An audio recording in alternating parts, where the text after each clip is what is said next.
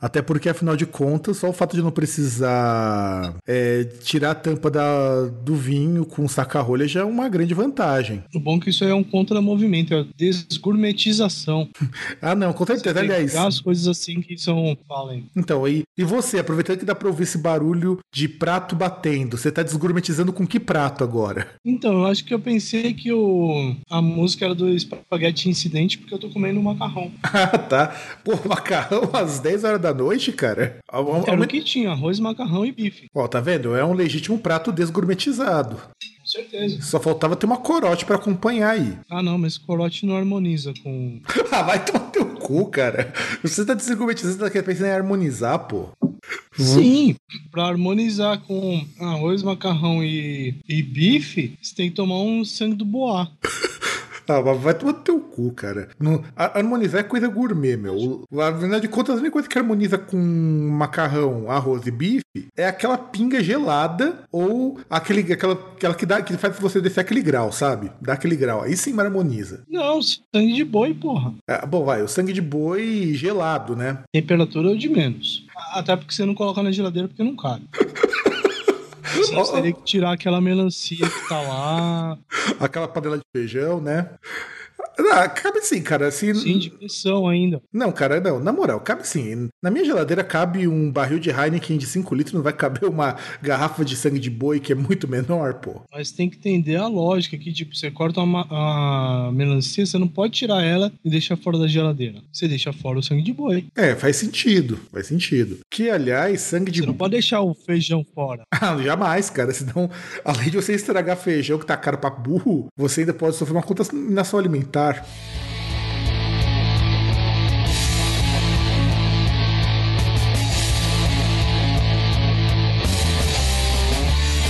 Agora você está ouvindo Groundcast.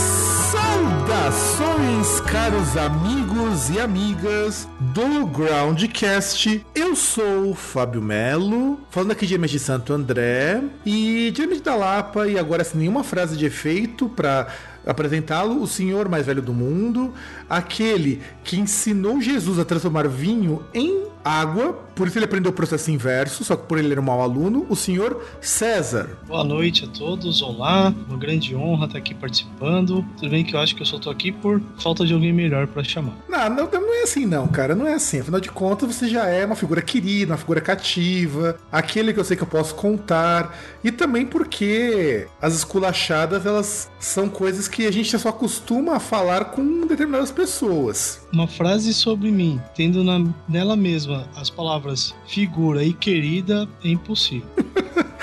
É, eu, eu, eu, sei que fica uma coisa meio estranha, fica uma coisa assim, muito. Muito cheguei, né? Não, não, não, não, não, não. Eu posso citar exemplos de pessoas que, se você perguntar, elas vão falar que não tem nada de figura querida, mas é melhor não citar. É, afinal de contas, as pessoas também eventualmente podem ouvir este programa. Esse programa nós vamos falar então um pouco sobre letras de música, se elas são necessárias, se elas são boas, ruins, aquela coisa toda. Mas antes, vamos com uma notícia sensacional.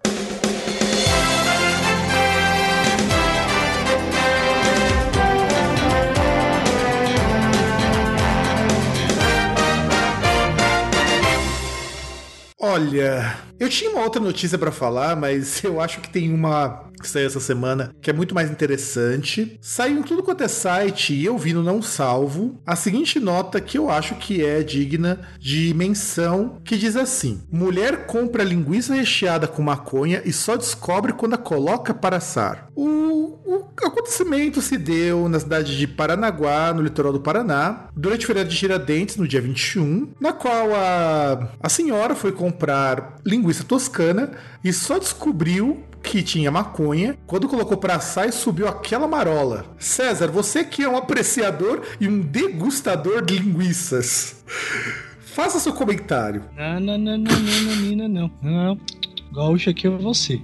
Ah, mas Pode tirar de mim essa alcunha de degustador de linguiça que não cabe. Ah, por quê? Ela é muito grossa, é? Não, porque eu não sou gaúcho. Pô, não, o gaúcho não gosta de linguiça, pô. Sei que pensa.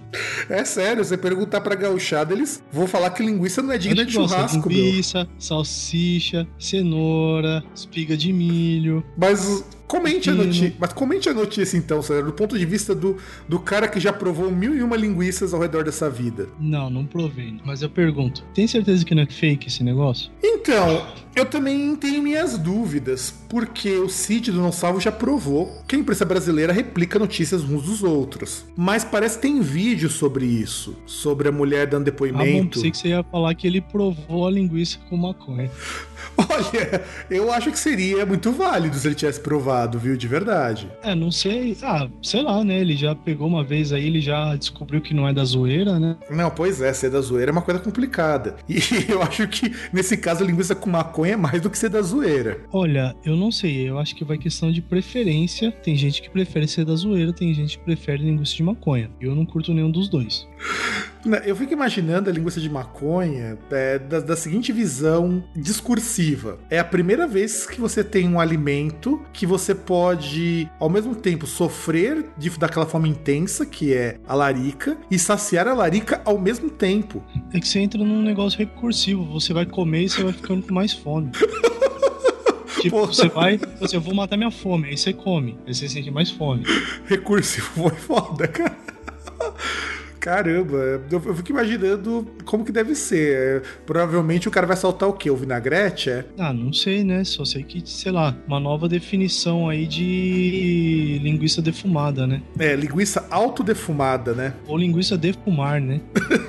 É, já pensou, cara? É, você vai da casa da pessoa, ao invés de levar um charuto, você leva uma linguiça pra pessoa fumar no meio do churrasco, meu? É. Então, eu, eu imagino que ela chegou e falou: olha, eu quero uma linguiça defumada. O cara entendeu, linguiça defumar. E aí É. fez o negócio. É, só pode ser isso, porque eu não imagino o, o- como que ela comprou isso no açougue. Lembrando que o Paraná, com bom bem lembrado César, a nossa Rússia brasileira, também ano passado ficou conhecida com os salgadinhos recheados com maconha, lá na cidade de Pelotina, no oeste do estado. E é um, são salgadinhos é, do tipo aqueles Delma Chips, os Cheetos, sabe?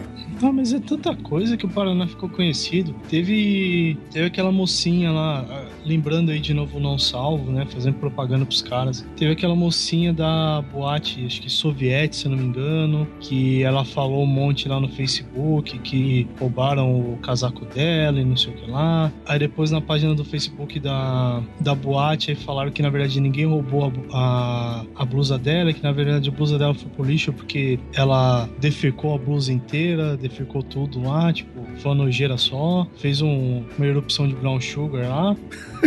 E, meu, poderia lembrar outros casos ainda. Ah, mas é, eu acho que ainda pra chegar perto da Rússia, ou minimamente perto do Japão, que é tão bizarro quanto, ainda vai ter que comer muito feijão. Mano, Paraná é, é o. Mano, é. É o berço da grande. A rainha da pata de camelo, Miss MC Maiara. A Verdade, musa do eletrofunk. verdade, muito bem lembrado. Musa do Eletrofunk que vai roubar o seu namorado, segundo as palavras dela, né? É. E, isso que ela já teve filho, né? Pois é, será que foi com o- aquele cara que parecia o Snoop Dogg? Cara, vai ser difícil ela descobrir, hein? Vai ser difícil. É, provavelmente o exame de DNA vai dar uns 10 pais diferentes. Cara, o pior é como que ela vai achar as pessoas que provavelmente seriam o pai? Porra, vai fazer uma filha igual tinha aquelas atrizes lá que chamavam pra fazer o a maior gangbang do mundo, tá ligado? tipo, a mina transa com 300, 500 caras. Ia lá só pra fazer o. na frente do laboratório pra fazer o teste. Ia levar um dia inteiro só pra coleta de material. É, esse é o trabalho da porra, né? Literalmente. Literalmente. Então, é, produção, roda a vinhetinha que nós vamos entrar no nosso tema. You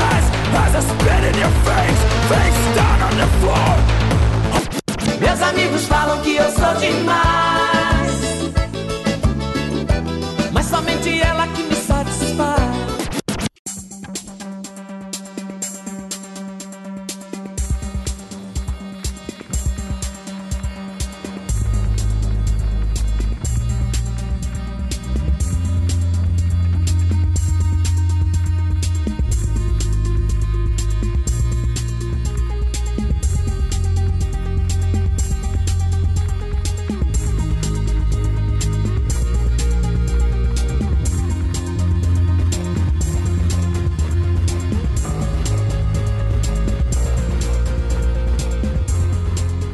Letra de música. Eis um dos nossos grandes dilemas da música popular contemporânea de raiz. Primeiro lugar, eu lembro lá na pré-história, na época que os dinossauros ainda caminhavam sobre a Terra e o César, ele ainda não tinha o sexto dedo, ou seja, faz muito tempo. Ele escreveu um artigo sobre se a letra era importante ou não. E essa semana surgiram também dois textos que me chamaram muita atenção. Um texto do Regis Tadeu falando sobre pobreza das letras em português e um outro no Crush and Hi-Fi, os dois links vão estar aqui embaixo, falando sobre letras misóginas no rap. Então, eu decidi citar esse tema, que eu acho ele muito pertinente. E nós vamos começar a falar, eu acho que nesse primeiro bloco, antes de mais nada, o que define algo como letra de música. César, disserte sobre o assunto. Você que é um cara, praticamente um, um poeta da, no- da nova vanguarda contemporânea dos poetas de seis dedos do Brasil. Olha, não sei porque você fala, tipo, o que define uma letra de música? Sei lá, eu acho que a letra de música é trivial. A letra que tá lá encaixada num contexto lá numa música. Só que assim, é, a, gente, chegou a discutir alguma vez e tal, pelo menos eu cheguei a conversar com você, que inclusive naquele, naquele site lá, muito tempo atrás, a gente já chegou a discutir uma vez que assim, letra de música não é importante. Tanto que se fosse importante não existiria música instrumental, música sem, sem, sem vocal. E tudo bem, a letra ela não é indispensável. De certa forma, às vezes ela não é importante. Tanto que você consegue ter música que, que se torna histórica, que se torna clássica, mesmo com letras medíocres. A Assim, gente pode citar um monte. ainda. Sim, que a gente vai citar mais pra frente. Mas essa coisa quando você diz que a letra tem que encaixar com a música, eu hoje discordo um pouco pelo que o pessoal chama hoje de letra de música. Porque, por exemplo, você pega lá as letras da Legião Urbana, elas não se encaixam com a melodia da música de forma alguma. Muitas delas são quase letras de rap em termos de estrutura. Ah, não, não, não. Não digo encaixar. Eu digo ela está inserida num contexto lá que é a música. Tá rolando lá uma, um som lá de fundo e a pessoa tá cantando. Ponto. Isso é uma letra de música. Ok, isso eu concordo. Mas, né? Só que, tudo bem, uma coisa é, letra de música é importante? Não sei, não, não necessariamente. O que também não dá direito, aliás, não dá o direito é algo muito forte. O que não justifica a pessoa fazer uma letra, tipo, fazer um negócio baixo, medíocre, é, fazer algo que replique preconceitos ou coisas, vamos usar o termo coxinístico, ah, uh, dar, politicamente incorreto, ah. Ah, sim, É. sim, sim, sim. Não justifica esse tipo de coisa. Então, vamos, vamos trabalhar aqui com dois prismas com relação à letra de música, que eu acho que é interessante. Vamos pensar primeiro, no, porque para mim a questão é um pouquinho mais complexa. Eu vou dizer que a letra é e não é importante ao mesmo tempo. Olha que coisa estranha. Eu me contradigo nisso, mas o que eu quero dizer primeiro, por que a letra ela é importante? Bom, em primeiro lugar, você não pensa em música popular no sentido daquela música que todo mundo consome, sem uma letra de música por trás. Não dá pra pensar assim, ou melhor dizendo, sem uma melodia vocal. Tanto que você pega essa molecada de 14, 15 anos, eles não escutam músicas instrumentais, eles só escutam música com vocal, música com letra. É, tem que apresentar um Joe Satriani pra essa, pra essa molecada criada a leite com pera e ovo maltine. Ou presen- apresentar, sei lá, um clássico como o Aphex Twin, que não tem nada com letra, ou um bom jazz de raiz também. Mas essa não é a questão. A questão é que é o seguinte: ela é importante porque, queira ou não, é muito mais palatável uma música com melodia vocal. Sobretudo porque a voz ela tem uma variação muito grande e ela é uma coisa tão única que você não consegue ter instrumentos que sejam tão únicos quanto a voz humana. É, sei lá, né? Dependendo da voz, eu acho que daria pra você substituir por qualquer outro instrumento, mas faz parte. Não, você até pode. Eu não tô dizendo que não possa substituir. Eu só digo que não existe voz é, no mundo suficiente pela pra quantidade de sons instrumentais. É muito pouco som instrumental. Eu lembro quando eu li uma vez um texto do Luigi Russolo, A Arte dos Ruídos, ele fala que o grande problema da música instrumental convencional é a limitação do instrumento. O instrumento tem um alcance, se você não modular, se você não distorcer, se você não mudar as frequências, ele tem uma diferença muito baixa. O que não quer dizer que seja ruim.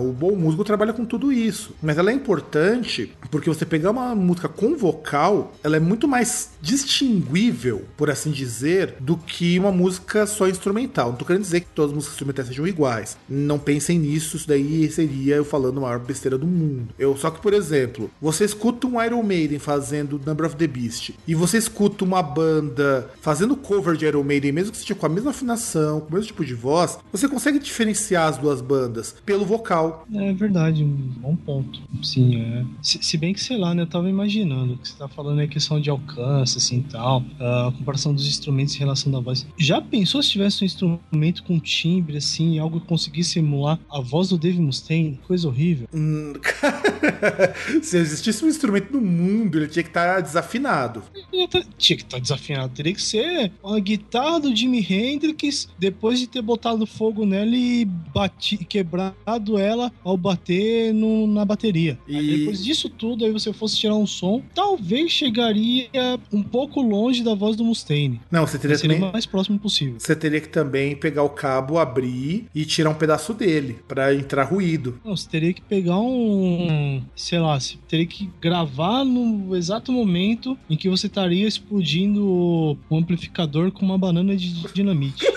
O som que ia reproduzir de você tocando a guitarra no momento da explosão, ainda assim não estaria muito próximo da- do timbre único do grande Dave Mustaine. Ah, você imagina um baixo afinado na mesma é, na mesma tonalidade da voz do Peter Steele. Já imaginou? A, a corda de vai ter da grossura de um fio de alta tensão, né? É, ia ser complicado. Não, com certeza. Mas podia ser pior, cara. Imagine, agora pense com você, um instrumento que imitasse a voz do Lucas Luco. Ah, cara, mas eu sou obrigado a ser sincero. A gente já comentou do Lucas Luco no programa, inclusive a gente ouviu a música dele várias vezes. É, a gente chegou a comentar em outro programa, mas não chegou a ouvir. Mas, cara, se você tocar a música do Lucas Luco, eu não consigo identificar o que é o Lucas Luco. Não lembro da voz dele. Graças a Deus. Não lembro. Como não, cara? Com aquela voz parecida com a do Bossa, só que com aquele jeitão meio Leandro Leonardo, pô. Como você não reconhece aquilo ali? Mano, pra mim é tudo igual. Sertanejo é tudo igual. Não, é que você confunde com o instrumental. É diferente. Instrumental sim é tudo igual. Não, mas é questão que assim, ah, é, por exemplo, eu acho que eu consigo distinguir muito mais, sei lá, um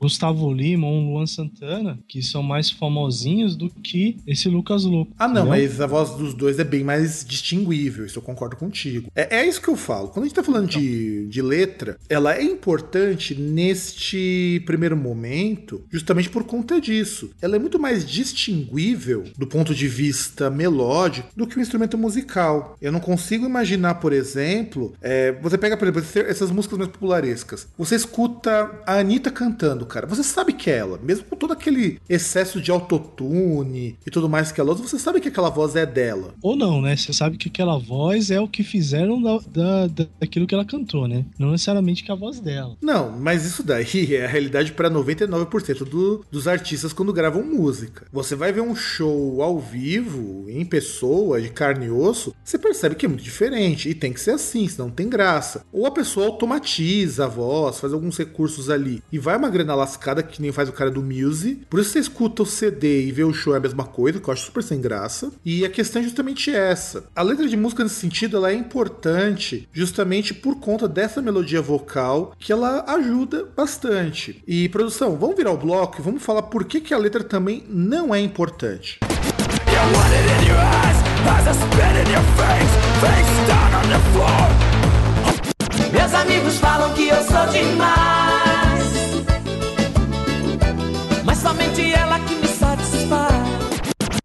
Vai, César, você que é o defensor da letra não ser importante, demonstre-nos a sua sapiência. Mas eu não sou defensor. Eu, assim, como eu já falei, a gente já chegou a discutir que, assim, em tese a letra não tem, assim, é indiferente você ter uma letra boa ou não. Por exemplo, vamos falar em questão de sucesso no mainstream. Você ter uma música que faça sucesso, a música ela pode não ter letra, como ela pode ter uma letra ruim. Aliás, Quer um melhor exemplo que Paranoid? Ah, não, é, Paranoide eu nem gosto muito de citar como exemplo, porque Paranoide foi algo não planejado. Vamos pensar, por Mas exemplo. mesmo assim.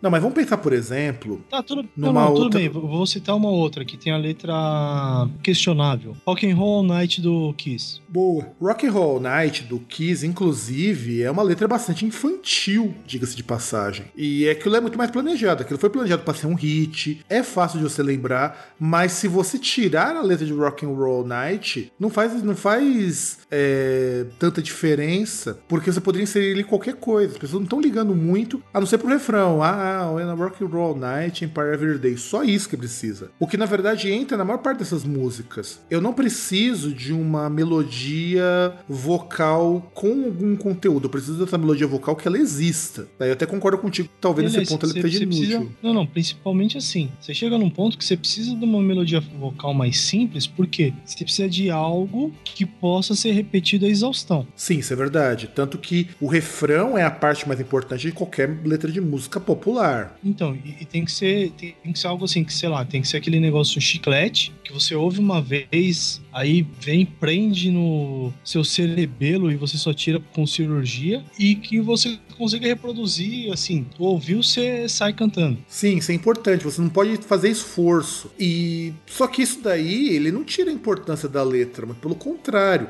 torna a letra ainda mais importante. Ah, não, não, não, mas aí a gente tá falando em questão da letra, não, assim, não na questão mercadológica, mas eu digo assim, na questão de você precisar ter uma letra, ou precisar pensar numa letra. Agora nós chegamos. Assim, Agora chegamos no sen- ponto. Pensar no sentido, você precisar é, fazer algo com qualidade. Não, aí eu concordo. Eu entendo até a ideia de que, na verdade, não é que a letra ela não é necessária. O pensar numa letra não é necessário, que pra mim eu acho muito mais interessante. Quando nós pensamos, evidentemente, em música como um todo. Em música mainstream, a letra é importante. Não existe música mainstream que seja só instrumental. Tanto que nem as músicas eletrônicas do tipo do Chess ou de qualquer outra pessoa, elas são tão mainstreams quanto, por exemplo, você escutar, sei lá, um latino, por exemplo. Não, latino não, pelo amor. Por que não? Latino é outra coisa, latino é plágio. Então, mas ele precisa de letra. Ele não iria emplacar o Festa na P se não tivesse letra. É lógico que ele precisa de letra. Você acha que ele ia conseguir pegar, plagiar e ainda cantar as músicas na letra, na, no idioma original? Ah, que ele não. precisa de letra em português. Então, mas e aí eu fico pensando na questão da letra ser importante, porque saiu numa matéria, agora eu não lembro qual que é o site, mas eu vou colocar aqui embaixo na descrição, que falava do cara que criava sucessos. E uma dessas coisas é que a maior parte das músicas, sei lá, dos últimos 10 anos, ela já começa no vocal, ela não tem aquela introduçãozinha de 30, 40 segundos. Ela já começa no vocal, já começa próximo do refrão, começa cantando o refrão para depois entrar na música. E isso é muito pobre quando nós falamos assim de a letra ela pode não ser mais tão necessário pensar numa letra, mas ter uma letra e enfiar logo de cara para poupar o cara de escutar uma intro, eu acho complicadíssimo. Ah, que depende também, né? Tipo, Vai depender do que, cara? Por exemplo, o Queen mesmo, na Bohemian Rhapsody, que já começa logo, eles começam com quase um vocalize para depois entrar no comecinho da música, que aliás é uma música que ironicamente não tem refrão e fez um puta de um sucesso. porque pensa, aí imagina, você vai pegar um- uma introdução do Dream Theater. Só a introdução são 20 anos, caralho. Aliás, você não, você não conseguiria viver o suficiente para ouvir a introdução, né, César? Não, você não consegue viver o suficiente pra ouvir um disco inteiro. Eu, cons- eu já vivi mais de um disco. Eu, Eu- sou um caso à parte. Aliás, acho que daqui a pouco o Dream Theater vai querer bater o recorde da música, da maior música do mundo, que é aquela música do John Cage, que precisa de 600 e poucos anos para tocá-la inteira. E não falo nada. E que, e- e que, aliás, a música ela troca de nota a cada 10 ou 11 meses. Dependendo do andamento da música, leva dois anos pra trocar de nota. Vou nem comentar. Esse tipo de coisa, eu prefiro me abster. Por quê? Você acha que você não vai viver pra ouvir essa música até o final? Você dizer que o cara errou um andamento? Não, porque eu vou ouvir até o final, vou ver que ele errou, só que aí eu vou fazer o quê? Vou dar uma de Nelson Muntz, vou chegar na, na lápide do cara e tipo, haha, você tocou errado. Qual que é a graça? É, considerando que o John Cage já tá morto. Então, justamente. Então a gente entende, voltando agora para a parte da, da importância da letra, vamos pensar agora na realidade do, do não mainstream, vai. O termo underground eu ainda acho que ele é meio. Ele não, não abrange o que nós vamos falar. Qualquer banda de metal hoje, de grande sucesso, tem música com letra. O que seria do Iron Maiden sem aqueles gritinhos do Bruce falando 666 The Number of the Beast? Aliás, seria do Iron Maiden se não fossem aquelas, entre várias aspas, aulas de história que o Iron Maiden dá nas suas letras, como disse já em entrevista a grande Raquel Charizard. Exatamente, exatamente. O que, que seria, por exemplo, sei lá, do Manowar, sem aquelas letras que exaltam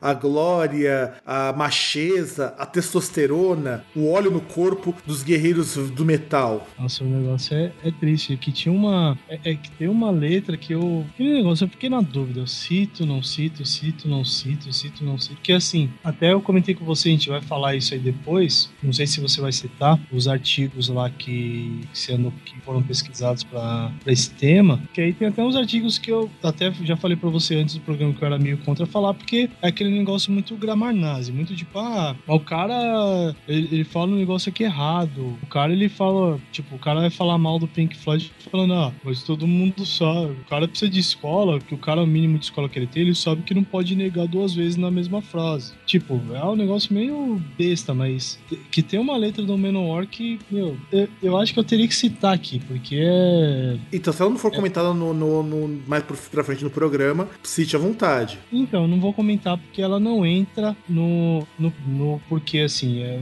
vou, vou citar uma outra música do Menor, mas aí tem todo um contexto tal, por causa disso. Mas é, é, é, que essa a questão da combinação da, da letra assim, é um negócio que é justamente assim, no, no comecinho dela, né? Que é a música Hail and Kill, né? E, porra, chega aqui num, num certo ponto lá, aí vem o trecho. May your sword stay wet, like a young girl in her prime.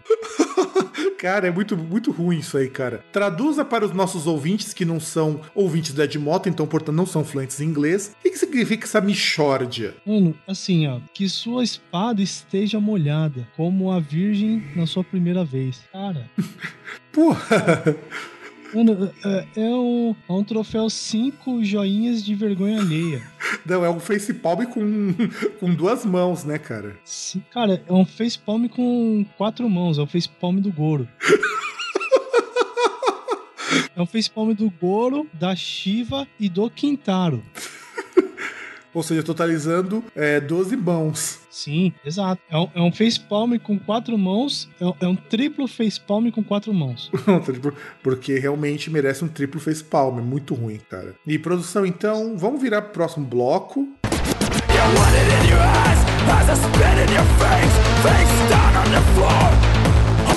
Meus amigos falam que eu sou demais,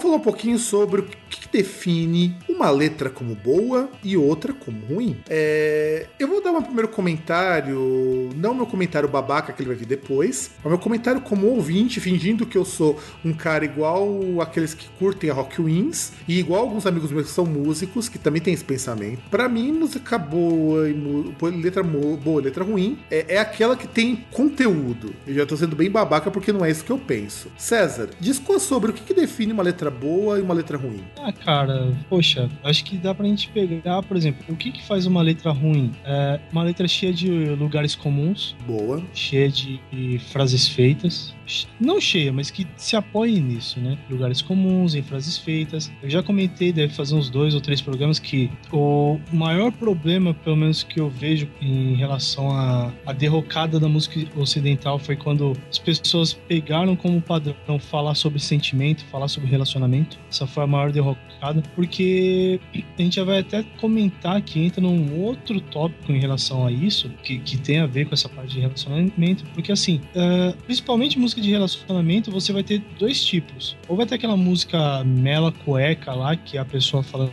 não, eu tô apaixonado, não sei o quê, eu sou a pessoa mais feliz do mundo. Ou vai ter aquele outro que vai falar, ah, vai tomar no cu, essas minas, banda de vadia, filha da puta, tô fora. E, e não vai sair disso, cara. É uma bosta. E como, por exemplo, citando rock, você tem muito mais artistas do sexo masculino do que feminino, e muito mais, é muito, muito, muito mais no mainstream. Geralmente, as músicas que você vai ter é dos caras que por, tomaram fora na vida, e aí os caras estão putos até hoje, e aí o cara vai falar um monte de merda tal, e um monte de merda de mulher por causa disso. Entendeu? Ah, sim, eu concordo. Mas agora eu vou pegar o meu lado babaca, meu lado de formado de letras, vou até colocar o meu monóculo agora, né? Dar uma. uma usar o raio edmotizador, né? Cara, para mim definir letra ruim ou boa é uma coisa muito subjetiva, porque definir bom ou ruim é critério muito pessoal. Mesmo letra machista ou letra misógina, como dizem as feministas, letra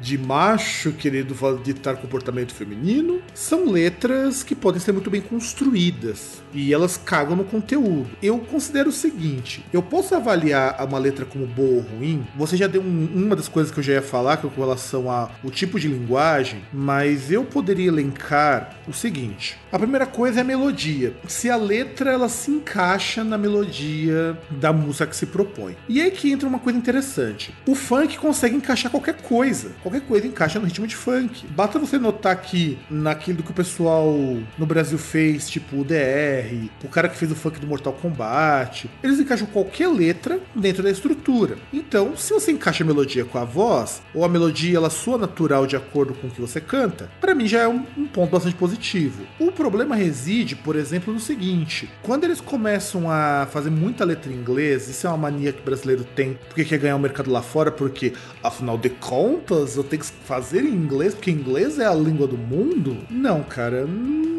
Não fica legal porque é, existe toda uma questão de som que eu já vi banda cometendo cada cagada. Eu pego banda nacional, inclusive de amigos meus, que eu não falo para manter a amizade, mas que eles falam muito errado. A melodia ela só se encaixa porque a voz está no mesmo tom dos outros instrumentos, porque não existe um arranjo melódico, um arranjo harmônico entre o que está sendo cantado e o que está sendo tocado com o instrumental. E o pior é que sem contar a questão do domínio da língua, né? Porque chega aquele negócio que você vai, vai ouvir o que o cara tá falando, o cara ele chega num ponto que na música o que ele tá falando é mais ou menos, ah, mas nós capota, mas não breca, só que em inglês, tá ligado? Exato, exato, exato. E aí que entra no meu segundo ponto de julgamento da qualidade da letra, que foi exatamente o que você falou, César, que é o conteúdo. Assim, é, existe uma diferença, e é claro que a gente que trabalha com essa parte de linguagem conhece isso melhor, entre você propositalmente fazer uma letra com conteúdo muito pobre e você fazer uma letra com conteúdo muito pobre porque você é um cara medíocre. Por exemplo, eu tava aqui selecionando umas letras pra gente comentar. César, você conhece o, o Mr. Bungle? Só de nome. Então, o Mr. Bungle tem uma letra chamada Squeeze Me Macaroni. E é uma das letras mais, mais, mais, mais imbecis que eu já vi, mas ela é de propósito, porque o Mike Patton pegou e esculachou. É que nem você pegar a música do Faith No More. Tem músicas do Faith No More que são propositalmente esculachadas. Inclusive, esse trecho aqui eu acho ele lindo, ó. I got yogurt meatloaf smeared all over my ass. Eu peguei uma fatia de pão é, com iogurte e carne e passei ao redor da minha bunda. Só que conhecendo o Mike Patton, conhecendo as bandas dele, eu sei que isso daí não é porque ele não sabe fazer fazer coisa melhor. É porque ele quis chutar o pau da barraca lá pra estratosfera. É, chega num ponto eu não, não sei o que comentar a respeito desse tipo de coisa. Então, mas se é de propósito, eu acho válido. Poxa, você pega as letras do Cannibal Corpse, quando o cara vai falar que vai ser devorado por vermes, ou fala sobre o crânio esmagado com um martelo. Isso é para você dar risada, é para ser esculachado, é pra ser pobre mesmo. Que agora eu tava tentando ver aqui, tá lembrando a letra do Bruce, Bruce Dickinson, não sei se entra nisso tem uma da carreira solo dele, não lembro nem se entrou em algum disco, que é a band with a, an Italian é, drummer. Tipo, eu tô numa banda com um baterista italiano. E ele fala lá que o baterista vai lá, ele pega todas as minas e tal. Só que aí esculacha porque depois chega no final de cada estrofe e fala que tipo, o cara toca tudo bagunçado, tá ligado? Então ele entra nesse e aí caso. Pega umas palavras com sotaque italiano e tal. Então entra, entra nesse caso. Entra por quê? Porque é propositalmente esculachado. Aí vamos pegar o outro extremo, quando você percebe que é por, por falta de maturidade ou porque a pessoa não sabe fazer outra coisa. É, vamos pensar, por exemplo, dentro do metal, letras do Sonata Ártica, que nós comentamos comentamos no outro programa. Diz, diz que aquelas letras não são pobres de conteúdo. É, a gente já falou as temáticas e numerou em uns dois ou três grandes temas só. Exato, pô. O cara vai falar, quando você vai escutar as músicas do, de dor de corno do cara, é sempre a- o mesmo chororô de que ele foi largado por uma mina e ele lembra o nome dela, lembra dela em cada lugar que vê. Poxa, poxa vida, meu. Isso daí é, é muita música pra menininha, isso aí, meu. É música. É,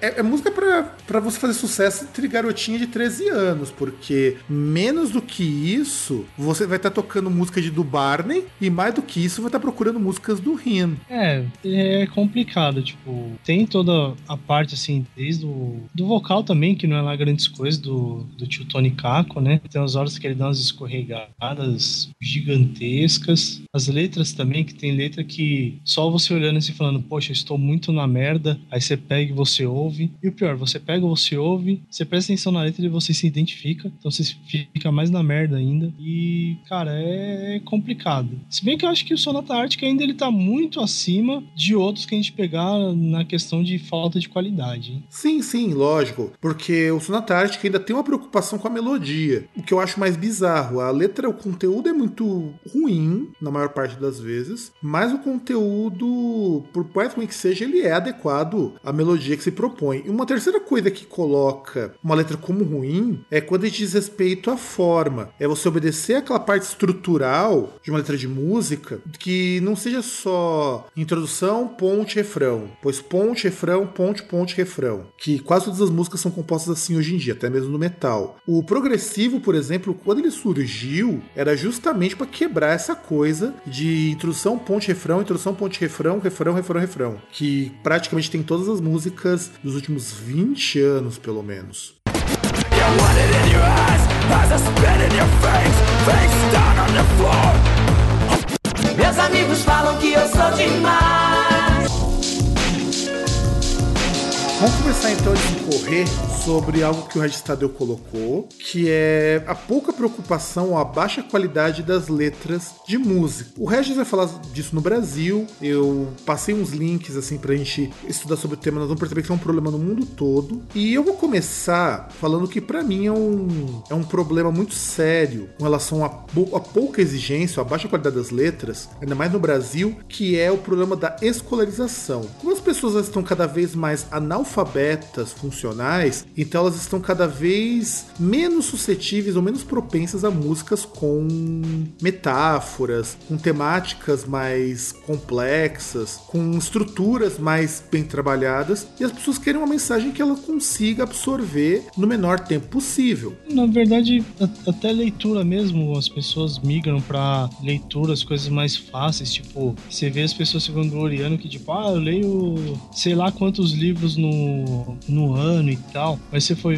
for ver, é tudo best-seller, é tudo coisa que, que você não tira, sei lá, você não tira nada do, do livro, tirando uma historinha lá, muito mais ou menos, tem um pouquinho de putaria aqui, tem um monte de violência ali, e aí, tipo, pode ter livros aí que tem concentrações diferentes, mas no fim não sobra nada, tá ligado? Não fica nada de depois da leitura daquilo. Então, é, a música é só, é só mais um dos dos aspectos aí que mostra a, essa a decadência aí da essa decadência social aí, tipo, questão de de querer consumir cada vez mais, mais, mais, mas coisas com menos consistência, coisas é, coisas mais pasteurizadas, mais fáceis, mais infames, inclusive. É, então, é, eu penso pelo seguinte: o indie rock, por exemplo, que é alguma coisa que nós já criticamos muito aqui no programa, ele só se sustenta em cima dessa molecada que não tem exigência nenhuma. O grau de exigência dessas pessoas com relação. Eu não falo nem da parte instrumental, porque você já te- tem bandas instrumentais, ou cujo instrumental é na mesma linha, você já existia isso na década de 80, década de 90 principalmente,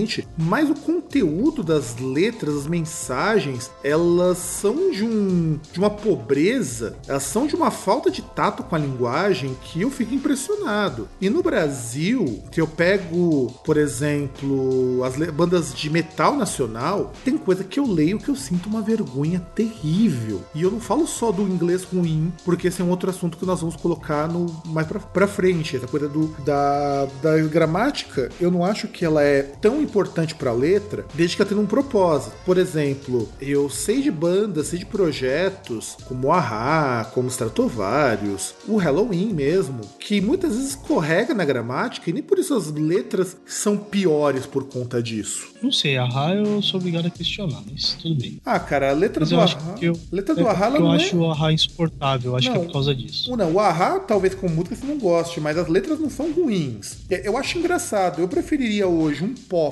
insuportável como um Ahá do que o suportável, por exemplo, hoje da Beyoncé, que musicalmente falando é muito melhor, mas é pobre de musicalidade, de letra. Eu acho muito pobre, muito brega aquilo ali. O tipo da Nicki Minaj. Da Nicki Minaj, mas da Nicki Minaj, eu sinto que o dela é o meio termo entre o extremamente mainstream e o foda-se pra qualquer coisa. Ah, mas ainda assim continua sendo, é. Mas ainda assim, quando cons- consegue fazer um negócio ruim, consegue fazer de forma épica. Eu acho que, assim, de forma um pouco inspirada. Até porque esses cantores muito mainstream, essas cantoras principalmente, não são elas que produzem as próprias letras. Na verdade, elas são apenas executoras de uma música que já tá pronta para elas. Nada contra, eu acho que isso é uma indústria que, se desse jeito funciona, parabéns, continua. Não é o meu tipo de som, não é o seu tipo de som, mas é que nem você pensar, por exemplo, em comida congelada. Não é o tipo de coisa que eu compro, e muitas vezes eu raramente eu como comida congelada. Mas que quando eu não tô com, assim, muita vontade de comer alguma coisa sofisticada, ou quando eu só quero encher minha barriga, cara, 20 minutinhos tô comendo uma ótima lasanha cheia de sal. Que negócio, né? Que você sabe que só tem um, tem um, bró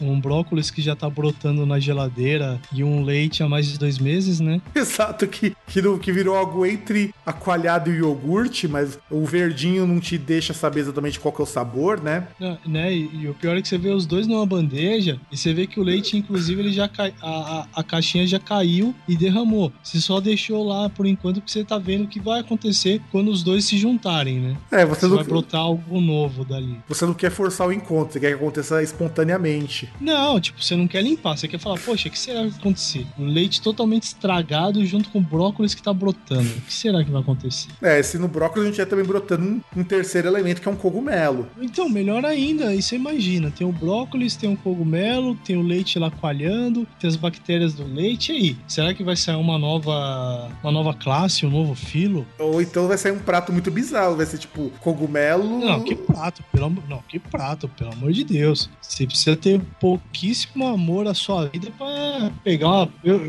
eu malha, malha, eu não como brócolis nem ele estando normal, você acha que e- ele brotando eu vou colocar isso na minha boca? Nem fudendo. Ah, César, não seja preconceituoso. É, tem povos como lá os povos do norte, tipo Su- é, Suécia, Noruega, Islândia, que os Finlândia, principalmente. Finlândia. Finlândia também, que o cara come peixe podre, cara. Eu tava vendo um site que vende uns treco islandês, você pode comprar postas de peixe podre, cara. Sai equivalente a, a 6 dólares. Ah, para com isso, porra. Uma das coisas que eu resisto que eu não iria pra Finlândia, é que lá os caras comem até rabo de peixe. Pois é, qual o problema? Qual o problema daquele brócolizinho brotando uns cogumelos? O máximo que você vai ter é uma alucinação e você vai achar que é o Super Mario.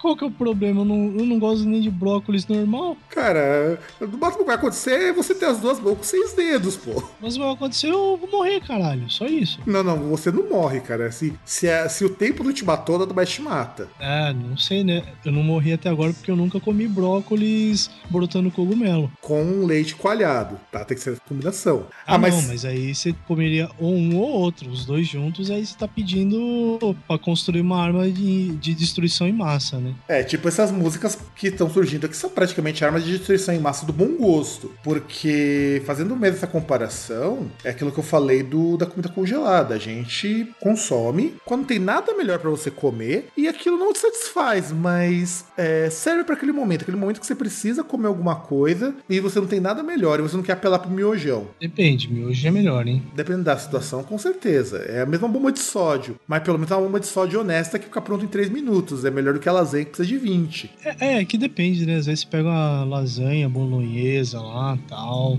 Aí você já tem a massa e você tem a proteína, né? É, proteína entre aspas.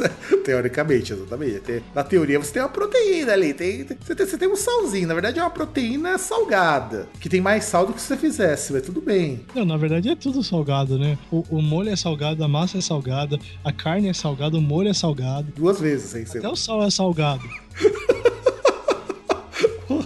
É, é. E esse que eu acho que é o problema também com, com essas coisas de fácil entendimento. Assim como a lasanha de micro-ondas só coloca e consome, você não tem o trabalho de temperar o molho, preparar a massa, refogar a carne, montar a lasanha na forma. Então você a sua degustação do teu prato não vai envolver você prestar atenção se ela foi bem feita. É que nem você pegar uma música, sei lá, da Britney Spears, cujas letras até que são melhorzinhas, tá? Eu acho, eu acho uma coisa estranha. Essas cantoras pop do final dos anos 90, ainda existia uma preocupação com alguma coisa na letra. Não que letra ruim seja privilégio dos últimos 14, 15 anos, mas até antes da virada para o século 21, a qualidade não era tão baixa quanto nós estamos vivendo aqui. Eu acho que isso é reflexo dessa educação ruim, e no Brasil isso é pior porque a gente tem um país com aversão à leitura. Só que a pessoa curte metal, curte rock, curte pagode, e vai às vezes se sentir impelida a, a ter o seu grupo musical do gênero que você cresceu ouvindo. E isso é umas coisas tão sofríveis em termos de, de conteúdo que eu me irrito. Eu, eu elenco que esse é o primeiro problema, que esse é o analfabetismo funcional causado por uma péssima educação. Isso faz com que o público e os novos músicos sejam muito ruins. Ah, você mora num país que a pessoa ela, te, ela estuda para ter um diploma, simplesmente para ter um diploma, e aí você pega naquele ponto que você pega uma pessoa que é formada, ela mal e mal consegue fundamentar suas opiniões, como aí, por exemplo, a gente entrando na seara da política. É, você chega, a pessoa pega naquela, naquela picareta, naquelas passeatas lá que tiveram na Paulista, aí você pergunta, oi, tudo bem? Posso falar com você? Chega, fora PT, fora Dilma, Dilma vagabunda, vai tomar no cu, fora PT. Não, tudo bem, tudo bem, calminha, calminha. É... E aí, qual que é o seu nome e tal? O que que você faz? Fora PT, fora Dilma, esses impostos aí ficam me roubando, seus ladrão, desgraçado, intervenção militar. E aí, se o cara ele for conversar com essa pessoa, vai ver que, tipo, a, a, a pessoa ela consegue pegar e simplesmente é, tentar se basear só em frase pronta, em coisa que a, que a mídia vende para ela e não consegue ter um senso crítico. E você vai ver pessoa formada, às vezes pessoa que tem mestrado, doutorado, mas que tem pouco discernimento. Tipo, é aquele negócio que eu comento, comento com o Fábio várias vezes, é é aquele negócio que pessoa formada na zona esquina da vida. Sim, Aí sim, sim, é sim. meio complicado. Sim, e isso daí se reflete num segundo aspecto das letras estarem cada vez mais ruins, que é o apelo comercial. Eu preciso vender um produto, então eu tenho que conquistar o meu consumidor logo de cara. Na década de 80, como o acesso das pessoas à música aqui no Brasil principalmente era algo muito restrito e havia muito menos artista e não tinha meios de divulgação como o Facebook Facebook ou como o próprio YouTube, era muito difícil você emplacar. Então, para você entrar numa gravadora, você passava por uma curadoria, o cara escutava o teu disco, ele aprovava ou não aprovava aquilo, ele arriscava que você fosse ser um cara bom, porque muitos dos discos que foram lançados no mundo né, na década de 70 e 80 foram apostas. A, a gravadora não sabia se, se aquilo ia virar, mas eles podiam apostar naquilo. Então você tinha que ter um mínimo de qualidade, porque o público que consumia aquilo também exigia exigir um mínimo de qualidade. O que se passou de repente que, de, que todo mundo começou a produzir, o que é bom, porque você quebra aquele monopólio de que quem tinha dinheiro que fazia arte. Por outro lado, você abre vazão para essa molecada, para esse pessoal que é feito de frases feitas, fazer uma produção que se identifica com outras pessoas no mesmo padrão de pensamento. Então, é, eu pego um artista como Restart, que só faz música bobinha, música de adolescentezinho que tem medo de sair das casas dos pais, que é, tem medo da primeira foda, não sei o que. Poxa vida, eu na minha época, se eu queria fugir disso daí, eu ia lá escutar um Orgasmatron no Motorhead, poxa. Não, não. Tem, tem dois pontos que eu quero comentar. O primeiro, mas eu já vou inverter para não pegar, para não perder o gancho. Tem medo da primeira foda, não. Tanto que você lembra, Pelanza, do Restart, teve uma vez aí um acontecimento que entrar no carro dele. Não sei porque a fã, ela entrou, o fã ou a fã, não lembro o que que era, entrou e saiu do carro dele, ele saiu taço e falou: Pô, você entrou no meu carro, não sei o que lá. Lambe meu cu. Chupa meu cu, na verdade. É, chupa meu cu. Isso não é coisa de quem tem medo de foda. Inclusive, esse aí, esse é um cara que eu garanto que deve ser um grande degustador de linguiças. E assim, agora é, eu hesito um pouco porque- pelo que eu vou falar agora, né? Mas assim, que falta que fazer ditadura militar, né, cara? Porque você vive um momento de repressão e aí o que acontece? É, você precisava contestar isso, você precisava contestar todo, tudo aquilo que você estava vivendo e tal. Então você precisava pensar, pensar muito que era para você pegar, passar pela, pela censura, né? Pela censura do regime, para poder tocar no rádio. Então você precisava ser muito. Meu, você precisava trabalhar bastante na letra, ou fazer uma letra extremamente babaca, mas aí já esse não é o ponto, para você poder contestar aquilo que estava acontecendo. Você precisava pensar muito. É por isso que surgiam os Chico Buarques da vida tal. Agora que você não precisa pensar e tal, já que tá tudo uma maravilha, ape- apesar que as pessoas dizem que tá pintando uma ditadura como nazi gaysista do e feminazi do PT, né? Apesar disso, como você não precisa pensar tanto assim tal, aí você tem o latino que é o Chico Buarque da nossa geração. Pois é, cara, pois é. E isso me, me incomoda. E você disse bem: o Brasil, e uma coisa que faltou na análise do Regis ele apontar, que é o seguinte: não que nós não tenhamos problemas. O, o fim da ditadura militar não, não acabou com os nossos problemas. Muito contrário, expôs. Só que o Brasil hoje, você tem uma necessidade muito menor de contestar o Estado. E isso é problemático pra gente, porque antigamente. Então, mas, eu, mas eu não digo assim em questão de acabar os problemas, eu digo a repressão. Sim, sim. Que Hoje. esse, esse era um dos maiores problemas. A- além, de, além de todos os problemas de desigualdade social, problemas de saúde básica, que eram muito maiores do que a gente tem agora, de educação também, é, você tinha também a repressão. Porque, por exemplo, você tem um posto aí de saúde que ele não tá atendendo, sei lá, você chama alguém da imprensa, você faz um escarcel, você chama a polícia, você filma e manda pra alguém. E na ditadura militar, vai reclamar. Você reclama, toma um tiro de fuzil, pô. Exato, é, você pegou bem o ponto. Então que não exista repressão. Existe. Só que não se para. Então é assim, você tá numa fase em que a sua contestação ela deveria ir para outro lado. Porque antes brigava-se por liberdade, por liberdade de pensamento. E hoje você tem essa liberdade de pensamento, só que no lugar da pessoa utilizar para para criticar alguma coisa que seja material, ela se prende nos mesmos parâmetros da década de 80. Então isso nos- é mostrando também que além de ser pelo comercial, você tem que vender para as pessoas que também não ligam para o que está acontecendo, na verdade elas constroem uma- um simulacro, uma imagem mental de um período que não é o que eles estão vivendo. Você tem o fato de que as pessoas estão um pouco se lixando pro conteúdo da música na maior parte das vezes. Porque você vai ter dois grupos, ou aquele grupo que liga muito pro conteúdo, e ou aquele grupo de que não tá nem aí. Muitas vezes nem sabe o que tá cantando na música, sobretudo quando ela é em inglês, mas ouve porque acha bacana. E aí você vai ter aquela coisa de moça escutando música do Motley Crue, sei lá, escutando Girls, Girls, Girls, e achando aquilo o máximo. Verdade, justamente a letra que eu tava procurando aqui. É, é- exato, é, foi essa que eu tava procurando. Porque é, é incrível, né? Eu comentei com você algumas vezes. Acho ridículo. Um monte de nego, rock, anel de pureza, que vem que fa- falar que funk só fala de putaria, que bom mesmo é rock, e o cara curte Motley, Motley, Motley. Crue, Poison, uh, Skid Row, Kiss, Led Zeppelin, Rolling Stones, The Doors. Só nata do, do rock e que tem muita canção com letras questionáveis. Cara, um monte. De Purple também tem. tipo, O Scorpions. Óbvio que é assim, Scorpions. Aliás, Scorpions. Scorpions tem a capa de disco mais controversa da história.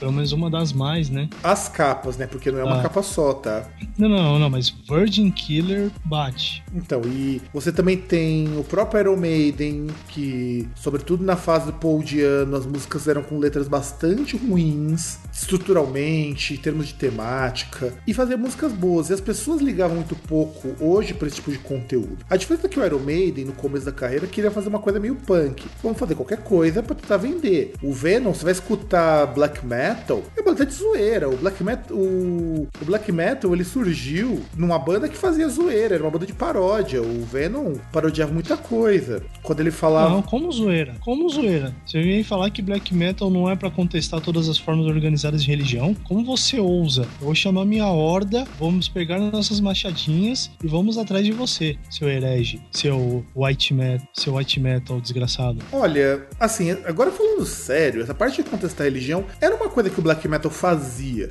Claro, claro que no começo tinha um valor e hoje se infantilizou demais. É, antigamente, isso daí saiu até em documentário. Eu acho muito bacana. Você pega as primeiras bandas de black metal do Noruega, era uma coisa sem ligação nenhuma com política. A ideia era só o foda-se a religião. Tanto que eles não se associavam a nada que fosse nazista ou nada que fosse é, muito extrema-direita, porque seria contraditório. A religião nos países europeus, principalmente, está muito mais ligada à direita do que à esquerda. Só que o black metal era uma coisa meio anárquica até no começo. Depois, graças ao Varg, graças ao pessoal do NS Black Metal, graças ao pessoal que se juntou com a turminha dos neonazi, é que o black metal perdeu isso daí e foi se infantilizando. E olha que coisa, que coisa legal e interessante. É você perceber pela massificação. É a, te, é a tentativa de que você precisa reproduzir essa música várias vezes. Então você vai ter frases de efeito muito fortes nas canções de bandas mais novas de black metal.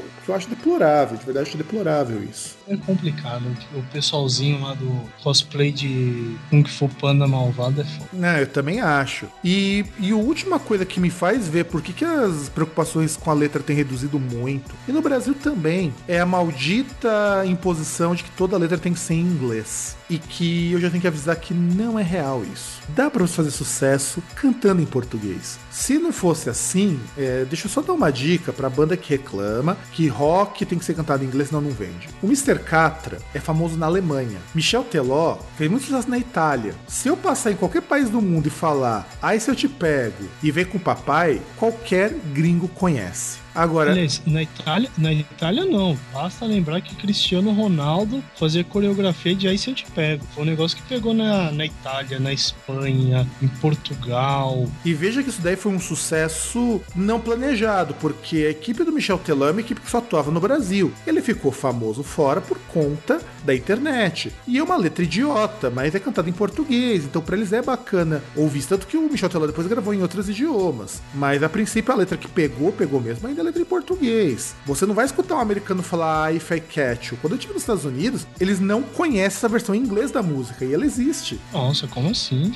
Pois é, quando você fala o ai se eu te pego, eles nem sabem o que significa. E eles nem têm noção de que existe uma versão em inglês. Então quer dizer que tem um All if I catch you, all, all if I catch you. Sim, é e, e, é desse jeito, cara. Você procurar é, ai se eu te pego English version, cara, é exatamente isso. E não é essa versão então, nem mais conhecida. Não, então, mas o que você falou até, poxa, as bandas estão falando, pra falar pras bandas aí, bandas de rock, que dá pra você cantar em português, dá sim. Meu, melhor exemplo, Pablo.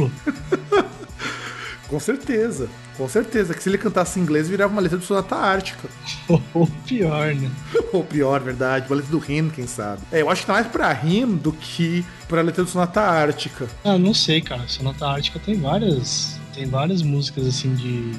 quase que de sofrência. Então. Mas acho que dá pra ser pior que isso ainda. Porque veja só, quando a gente pega dessa coisa do inglês, o inglês é uma língua fácil de você criar uma música, porque você pode fazer qualquer coisa que as pessoas aceitam, porque tá em inglês. Eu não, não menciono bandas nem músicas para não queimar o filme de algumas pessoas, mas há artistas do rock e do metal brasileiros que fazem letras que eu, como professor de inglês, leio e choro de serem ruins. Mas assim, elas não têm metáfora, elas usam o vocabulário mais pobre possível. É, é um horror, é um horror. Ah, mas aí, mas aí também é, é foda. É... A pessoa quer pegar um negócio que ela não tem. que ela não tem costume e tal, e quer usar, é complicado, não tem como. Exatamente. Por isso, produção, vamos virar o bloco, já estamos cansados que vamos falar sobre o creme de la creme. O que, que uma letra pode ter de ruim e agora nós vamos dar exemplos reais.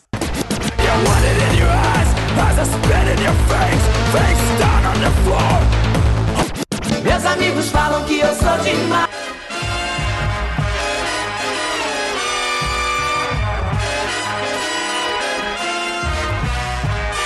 Muito bem. É César, agora chegou aquela hora de nós falarmos das letras de música, que que elas têm de ruim, o que, que elas têm de não aproveitável, o que, que elas podem transmitir que tornem elas ruins, ou seja, vamos falar de letras de música ruins. Comece você que tem alguns nomes assim bastante contestáveis.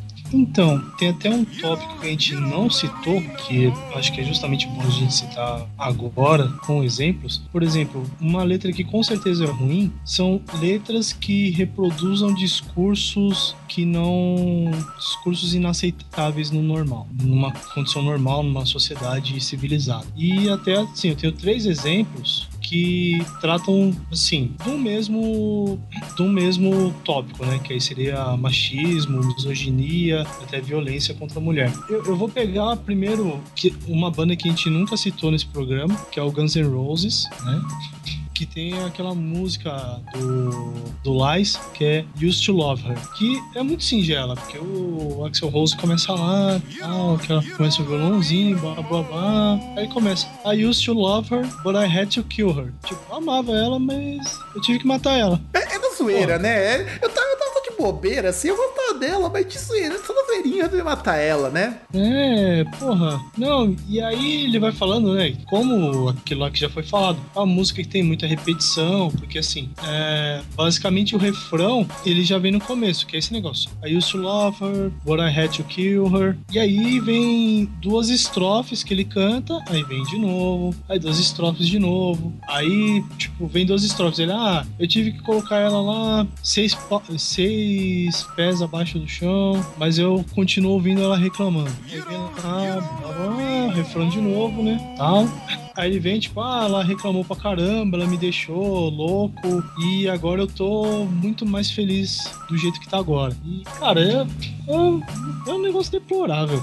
Porra, César, dentro desse, falar de uma letra dessa. dentro dessa temática, eu vou colocar uma outra música que é mais deplorável ainda e gerou um problema muito sério no ano de 2013, num festival de música eletrônica chamado Kinect, que foi com uma banda. Eu acho que eles são da Bélgica ou da Suécia, não lembro agora qual que é o país. Mas até porque eu também não gosto, então por isso que eu não vou lembrar, que é o Combi Christ. Tem, assim, ele tem um. ele- primeiro que o Ed Laplegua, o vocalista e dono da banda, que fez até a trilha do Devil May Cry, que é o único trabalho bom dele, diga-se de passagem. A trilha que ele fez pro Devil May Cry. Ele posa sempre de macho alfa, tá ligado? Você vê os- as fotos, os clipes, ele é um macho alfa, o Ed Laplegua. E ele vai fazer várias músicas machistas, misóginas, que o pessoal do Adversary mostrou num vídeo, que fez o pessoal, fã da- do Combi Crash, ficar muito puto. Porque olha que engraçado. Eu comentei disso daí com uma mina, uma gotequinha aí, e ela falou que é justificável porque é tudo fetiche. Então bem história. Em especial, escolhi uma música pra comentar, que é o Shut Up and Swallow, que significa cala a boca e engole.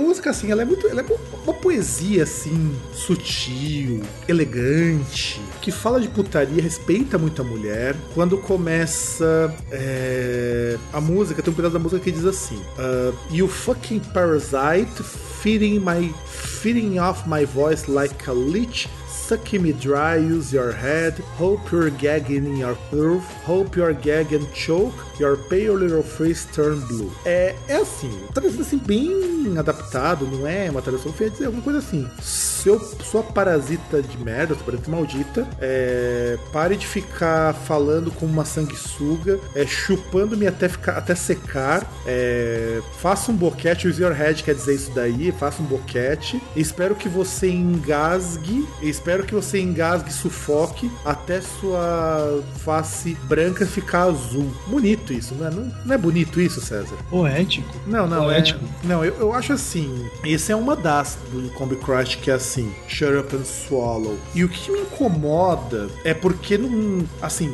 quando a gente fala de mensagem machista, a gente tem que pensar que nem sempre isso é proposital. Ah, o que, que vai acontecer, por exemplo, no caso do Combi Crush? Você vai ver os clipes, os clipes reforçam essa temática. Ah, é, cara, é. Não, o pior é que você pode ver, assim, que essa banda não é uma banda que eu conheço. Você não então- perde nada, tá? Mas você fala. Não, você não perde nada, tô falando isso. Não, então, mas, mas você pode ver que o perfil é o mesmo. Você pega, por exemplo, essas bandas bandas de hard rock que a gente citou, principalmente Motley Crue, você pega Kiss, por exemplo, Gene Simmons, é tudo aqueles caras que posam de macho alfa. O cara que é o, é o comedor, é o pica das galáxias, é sempre assim. Não, não, peraí. Tem mais outra música do Combi Crash que a poesia lá melhora, porque aí são estrofes de dois versos, né? Que é a Give Head Ah. If You Got It. É, traduzido do português chulo e obsceno é Faça um boquete se você conseguir, se você aguentar. Bonito, né? Ah, não tem o que falar, porque. Não, não, não, não, não. E aí, você tem que prestar atenção, porque essa foi a música que o Adversary pegou pesado quando fez a projeção. Vai estar aqui no post também pra vocês verem a projeção. Ele fala coisas do tipo assim: Todas vocês, suas putas imundas, sabem o que eu quero. Venha chupar se você aguentar. Lindo, né? Não, e aí a mina vai curtir uma, curte uma bosta dessa, Pois é. e aí você fala o quê? Não, e eu não entendo. O, o Combi Crash, claro que ele melhorou muito. Hoje, acho que até por conta da polêmica que deu do vídeo do Adversary, eles melhoraram muito. As temáticas ficaram muito mais aquela coisa de festa, aquela coisa de college party que a gente tem nos Estados Unidos, do que essa coisa de, de pegar, por exemplo, assim: é, todas as suas bucetas femininas sabem o que eu quero. Tipo, tá virando um Kiss agora. Não, cara, é muito pior, meu. É muito. Eu já não gostava do Combi Christ porque eu já acho a música deles ruim. Embora o último disco deles é legalzinho, lembra um pouquinho da Nine Inch Nails. Mas depois que eu vi e comecei a. Vou dar uma olhada nas letras, porque eu, eu não sou daqueles caras que fica caçando coisa que eu não gosto pra falar mal. Simplesmente não gosto, eu ignoro a existência. É simples. E eu acredito que o César também deve fazer isso. E aí, por conta disso, que eu, quando eu fui prestando nas letras, eu falei, caralho, mas que merda é essa? Aí você, você pega e fala, "Hum, cara, mas que merda. Não é. Senhora merda. Sim, e aí depois o Ed Laplégua vai dar uma entrevista falando que essas letras são feitas para representar um personagem. Porra, não é assim, cara. Você pega, sei lá, você pega Hurt Nine Nails, que mostra uma cena de violência sexual, não mostra aquilo como uma coisa bonita. Não vangloria, não endeusa aquilo ali. É, É triste, né, cara? Por isso, produção, vira a vinheta que nós vamos continuar a falar de mais músicas. You want it in your eyes as I spit in your face, face down on the floor. Meus amigos falam que eu sou demais. Mas somente ela que me satisfaz.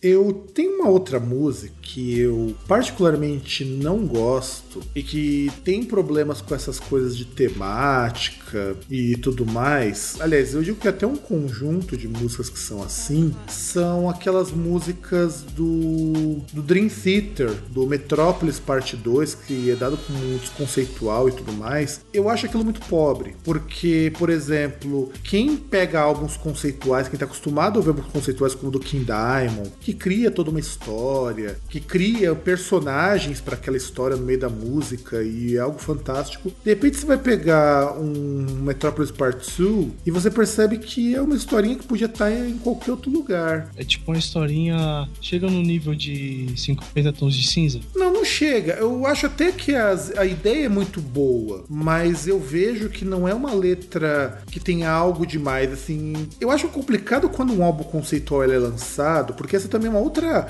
coisa que as pessoas fazem para valorizar a letra de música, lançar álbum conceitual. Primeiro que o álbum é conceitual, é muito mais crível que você coloca uma história ali. E o que, que me incomoda nesse disco, em especial, que me incomoda mesmo, é o fato de que você percebe que a música é muito mais importante do que a temática. Você pode ignorar toda a temática do disco que não te faz falta. É diferente você escutar um Melissa do Merciful Fate ou você escutar um, disco, o Spider's Lullaby do King Diamond, que você conhecer a história, aquilo te complementa a parte auditiva. Você nota que ele vai representando as diversas vocalizações dele os personagens, os acontecimentos daquela história que permeia o disco. Agora eu tava pensando num negócio. Você falou de algo conceitual, quem não liga muito pra letra. Pensei numa ideia pra ganhar uma boa grana. Fazer um álbum conceitual com latino.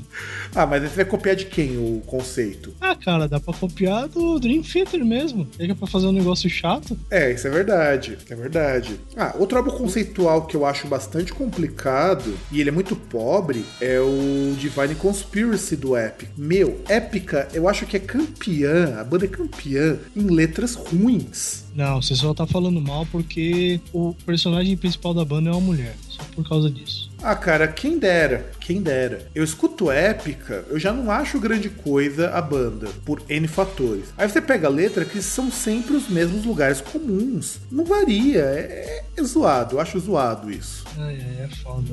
Pior que até assim, a- até na temática que, que eu iniciei aí no primeiro bloco, que tinha duas músicas que eu quero citar, que são aqueles dois hors concursos do podcast. Então cite, por favor. Se eu queria citar primeiro banda mais máscula da face da Terra, Manowar, tem uma música chamada Pleasure Slave, Escrava do Prazer.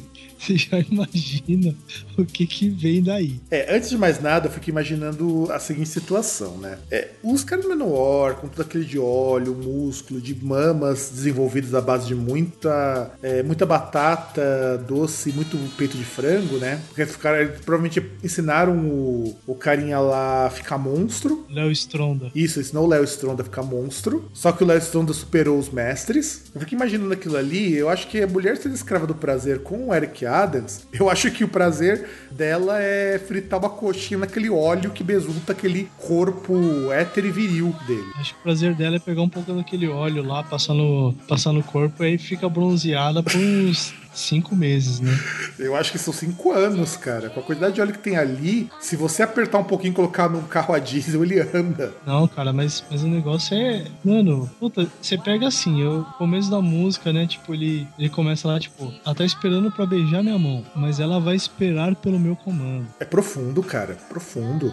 Minhas correntes e a coleira é, colocaram na de joelhos. Agora ela está livre pra satisfazer. Pois é. Hum, hum. Pois deu, deu, eu fico imaginando assim, provavelmente né, a mina- eu fico imaginando que o Eric Adams, que é o nome do criador dessas coisas, como que deve ser a, o- a Pleasure Slave dele? Na verdade, ele tá lá todo besuntado de óleo, a mina coloca um cintaralho, que ele já tá lubrificado mesmo, e manda ver. Né? Aí você imagina quem é que tá usando co- a coleira com corrente, né? Não, não, ela até pode estar usando pra que na hora que ela estiver engatada, ele dá uma puxada pra ir mais fundo. Cara, velho, eu, eu, eu não vou continuar a letra porque é muita vergonha alheia pra, pra uma letra só, cara. Na mas menor É. ele é vergonha alheia pelo conjunto da obra. Sim, sim, ele é, ele é. Eu- o, o pior é que ele chega naquele ponto. Por que, que a gente gosta dessa bosta, hein? Exato! Ah, eu queria aquele clipe da The Glove. Bom, pra alguém que faz uma música chamada A Luva, e você vê lá os caras vestidos de bárbaro, os caras matam lá, acho que uns caras da tribo, pega as mulheres pra levá-las pra se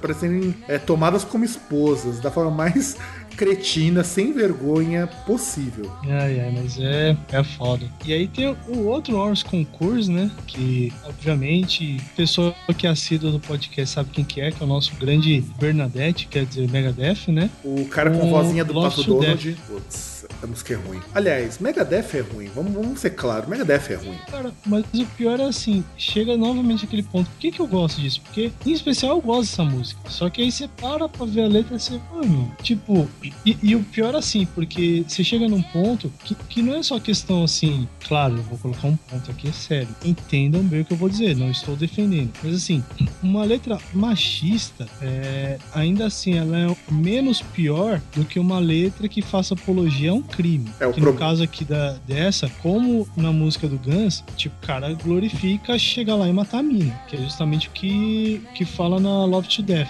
Que aí até tem a estrofe lá e começa falando, tipo, se eu não posso tê-la, então ninguém pode. E como eu não te- e, e se eu não puder tê-la, eu tenho que te matar. É Isso, que é aquela coisa do relacionamento abusivo, né, cara? É, cara, porra, e- assim, novamente, tem que entender, assim, o contexto que eu tô falando, mas assim, uma, uma letra machista, até que trate a mulher como um ser inferior, ainda assim ela é menos pior do que uma letra dessa. Ah, não, isso é Claro que, verdade. obviamente, o- obviamente, eu espero que ninguém ouça essa merda dessa música e vá matar alguém. Então, eu fico pensando nessa questão nas músicas novas, do lá, novo, eu considero dos de 2000 e, é, 2008 pra cá. Você nota uma pobreza, a gente já citou aquela na- num, num dos programas do Lucas Luco, que ele é o sertanejo, sertanejo entre aspas, na qual o cara se, se vangloria de catar muita mulher. Aí você tem músicas populares cuja tônica, e vocês vão perceber que boa parte das letras medíocres, ou elas são letras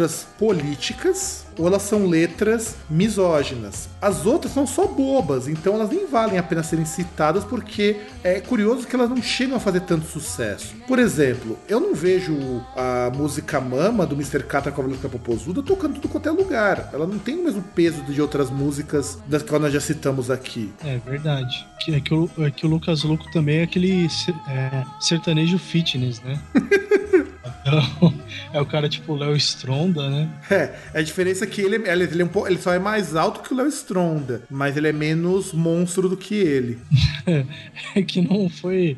Não teve batata doce o suficiente. É, porque na verdade o o Léo Stronda consumiu tudo, né? É, é possível. Ah, não, e falando de letras ruins, cara, olha só. Você tem, por exemplo, o Arctic Monkeys. Arctic Monkeys que faz uma música chamada Fluorescent Adolescent, que é o adolescente fluorescente, e que, cara, ela é idiota, ela é imbecil demais quando começa. Assim, tem essa estrofe, eu acho que ela é genial. Acho que ela resume bem por que que indie rock é música de, de bunda mole. Quando coloca aqui. É, Música de publicitário. Música de publicitário, que é a mesma coisa. Bunda mole publicitário é a mesma coisa. É, virando, virando as páginas de um pequeno livro de dicas sexuais, eu lembro, eu me lembrando quando que os rapazes estavam todos elétricos. Agora ela diz que ela quer ir embora, quer ir embora, e eu acho que ela já esqueceu é, de que ela não é nada sentimental e ela disse que não estava indo, mas ela queria ir. Ela, ela disse que não estava indo, mas ela queria ficar. Como os cavalhe- os seus cavalheiros, que não eram tão gentis, mas eram como é, os adoradores de Meca ou um, um lápis caído. Entendi nada. Pois é, eu também não, cara. E, é, e assim, em inglês é muito mais sem sentido. O que mostra também que esse não é um problema só nosso, é que no Brasil a coisa é pior nesse sentido. Porque nós temos grandes compositores em termos de letra. Nós temos os Racionais, que as letras são muito boas. Mesmo aquela que o cara colocou lá no Crush in Hi-Fi, que é mais machista, e que o Mano Brown ele pede desculpas até hoje por aquela música, porque não foi proposital. E aí que eu falo, às vezes o cara Não, faz uma letra Mulheres ruim. vulgares. Hum, mulheres vulgares. Mulheres E vulgares. que nem é tão machista assim, que fique bem claro, embora tenha um pouquinho ali. Mas assim, por exemplo, eu acho complicado a gente pensar em músicas aqui no Brasil que elas não caiam pra esses lados muito vulgares. Lembra aquela música do Racionais com o Cone criou diretoria? Não. Aquela lá que fala é, sobre justiça, sobre combate à corrupção. Racionais? Não, do Capital Inicial. Ah, do Capitão Inicial. Ah, tô, tô com ela aqui na minha frente. Ah, você tá com ela Viva a revolução. Viva a Revolução. Essa você ia comentar também, né? Porque essa, cara, eu acho que ela, Ah, ia- consegue, ela Ia consegue. até comentar, mas vamos comentar agora. Exato, ó. É, quando ele diz assim, eu primeiro que eu acho muito bonita a forma como ele tenta rimar, quando ele coloca assim, com flores no cabelo e lágrimas nos olhos, fumaça na cabeça e flechas no seu coração. Não, não. Oh, Não, S2. não, não, não, não, não. Dinho, Dinho, você merece. Merece porque. Só isso. Mano, porra, é é um cara de 50 anos de idade que se veste e fala e age como se fosse um moleque de 16. Só Né? isso. Não, e assim, você tem um trecho que eu acho assim de uma profundidade poética que me impressiona, que é eu vi planetas se alinhando no mar, na terra, os sinais. Ainda tem essa parte mística também, né? É Não, eu, eu tento entender qual, qual que é a jogada disso aqui, porque olha só, quando ele, quando ele, ele começa a música, você inclusive o clipe, eu acho que se eu não esquecer, eu vou colocar o clipe aqui embaixo também pra vocês verem. Nós já comentamos sobre isso no programa sobre músicas ruins, inclusive no mesmo programa do Lucas Lu, e a gente falou que ele é ruim como um todo. Mas o que me impressiona nessa letra é que o Capitão Inicial já teve músicas melhores. Não quer dizer que elas serão boas em termos de letra, tá? Músicas melhores e letras boas são coisas diferentes. Mas, por exemplo, você pega uma música como Cai à Noite. Ela é muito menos babaca do que essa. Ah, mas até aquela Natasha lá já é melhor que essa porcaria aqui. E a música é ruim. E a música é ruim, exato. A música é ruim, mas a letra é uma letra bacana. E eu acho que ela é até mais melódica, ela até cumpre mais a função dela do que a Viva Revolução. Que eu sei que era uma música para atender uma demanda dos, dos contra a Copa, que acabou acontecendo. Como se a Copa fosse o único problema do Brasil. É aí que entra aquilo que você falou, César, dos lugares comuns. De repente eu paro as minhas críticas porque eu preciso manter um lugar comum. Então, no caso, o que, que era lugar comum em 2014? Você falar que a Copa não ia dar certo, que a Copa, que o dinheiro da Copa ia ser investido em estádio, sendo que a maior parte do É, isso, aí gasto. desde, isso aí desde final de 2012 e começo de 2013, né? Exato. Que aí falavam que a Copa não ia acontecer. E quando eu vi que ela ia acontecer, não que eu acho que o evento tenha ajudado o Brasil. Não ajudou. A gente pode questionar muita coisa, mas o que foi interessante dessa Copa é que você criou um discurso que foi repetido por um monte de artista, e inclua isso o Capital Inicial.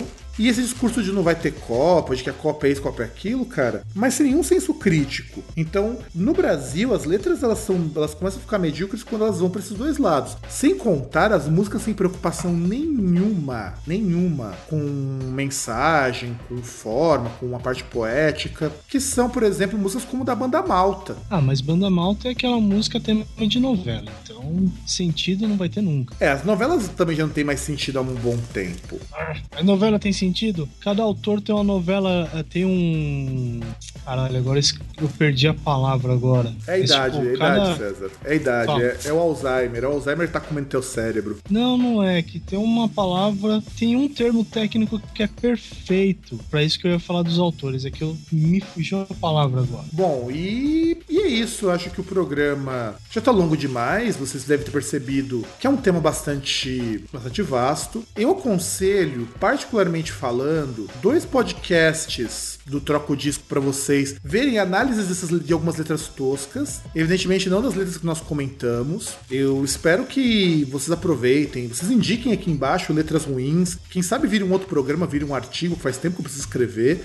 Mas o mestrado tá comendo meu cérebro e tá comendo meu tempo. E o que você tem a dizer pro nosso povo, César? Ah, cara, eu, eu, eu gostei da ideia. Eu acho que, poxa, citem aí outras músicas pra gente pegar e discutir e tal. O pessoal vai lembrar de outras músicas até de temáticas aí diferentes, tão escrotas quanto e tal, pra gente poder falar. Provavelmente alguém vai citar. Tem uma MC lá que tá tendo problema aí com o Ministério Público e tal, que é uma MC de 9 anos também. MC Melody, que tem né? a temática das músicas.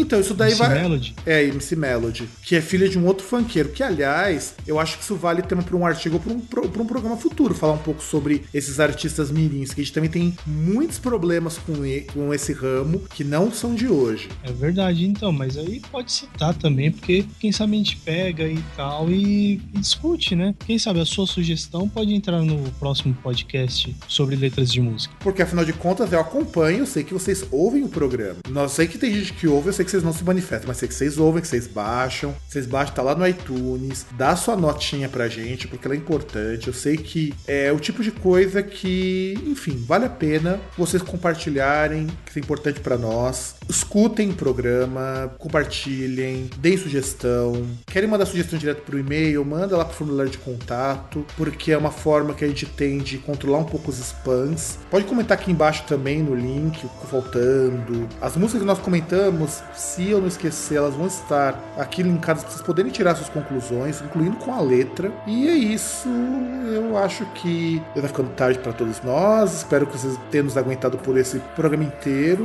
e um grande abraço a todos. Fiquem com o amor de Odin, de Thor, lá, Deus, Zeus, Jesus, em Cristo, enfim, o que você acreditar ou não acreditar. E nos vemos na semana que vem com mais um programa Groundcast e tchau!